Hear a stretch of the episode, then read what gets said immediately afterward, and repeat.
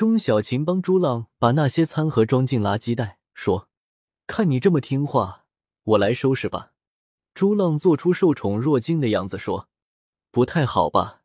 让你做这些杂事，不行，还是我来。”钟小琴让他把垃圾袋拎到院子里去，说：“别唧唧歪歪的，知道你尊师重道了。”钟小琴很麻利的洗好筷子，把桌子擦得干干净净，对朱浪说。走吧，我们去喜力酒店拿东西。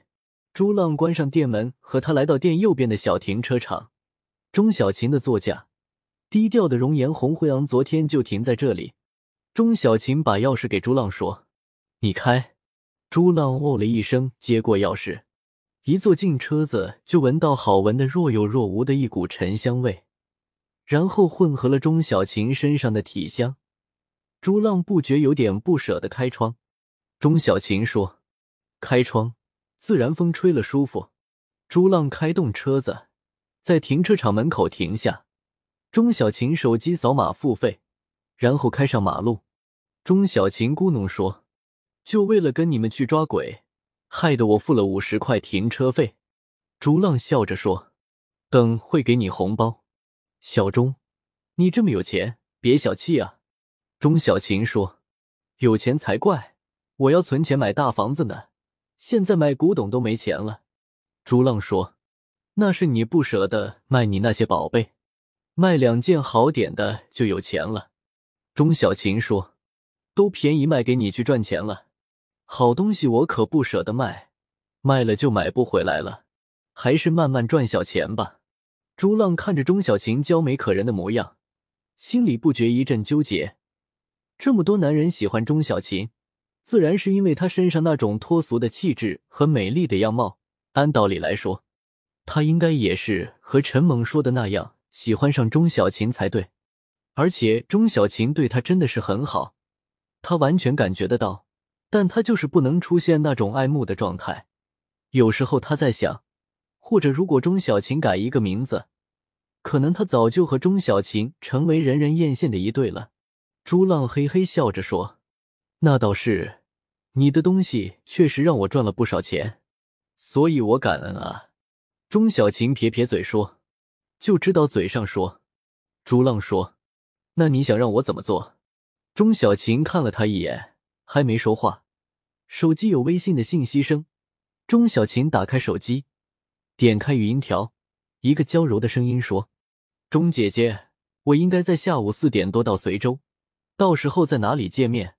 钟小琴看了看朱浪，说：“四点多你也可以关门了，陪我回去见袁金义吧，晚上一起吃饭。大猛如果有时间也可以一起来，怎么样？”朱浪想了想，说：“随便，我都可以。”钟小琴说：“那就这么办。”钟小琴对着手机发语音说：“金义，我们在你住的地方见面，你收拾好。”我们就一起去吃饭。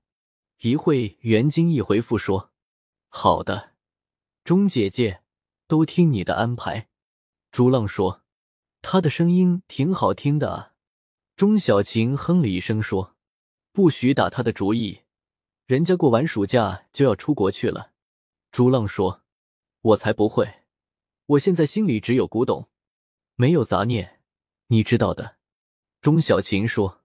如果有杂念，对你不客气。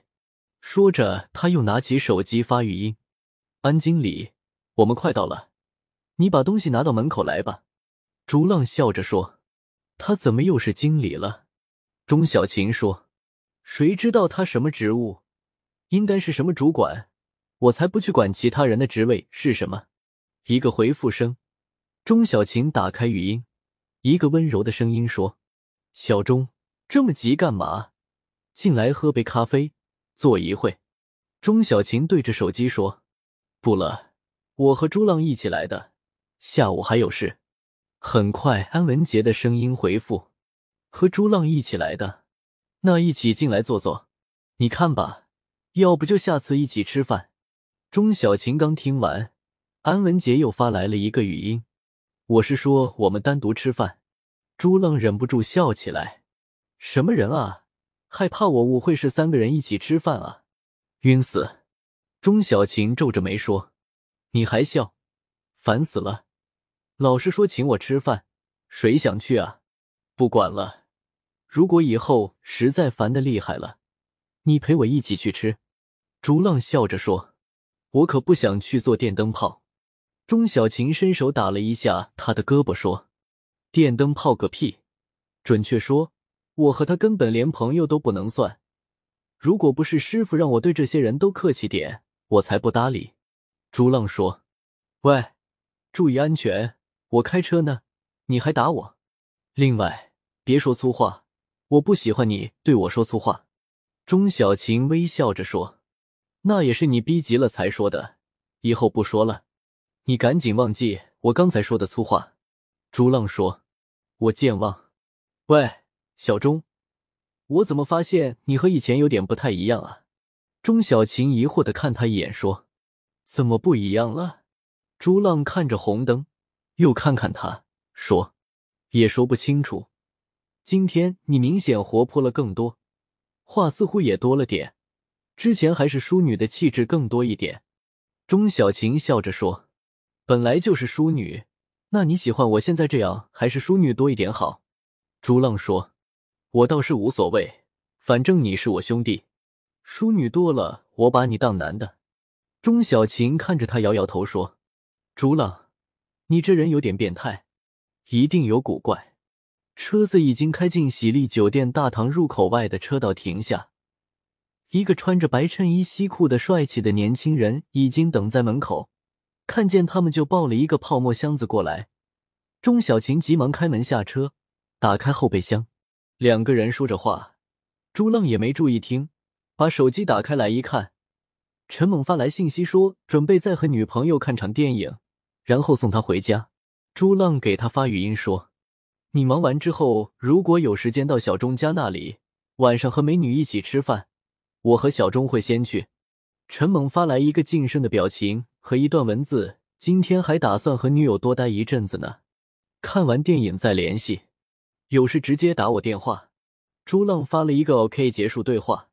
然后下车，安文杰和钟小琴还在车边说着什么，看见朱浪下车，就笑着招呼了一下，说：“朱浪，和小钟一起进去坐坐啊。”朱浪急忙说：“别客气，还有事呢，改天。”安文杰只好点点头说：“那只能下次了。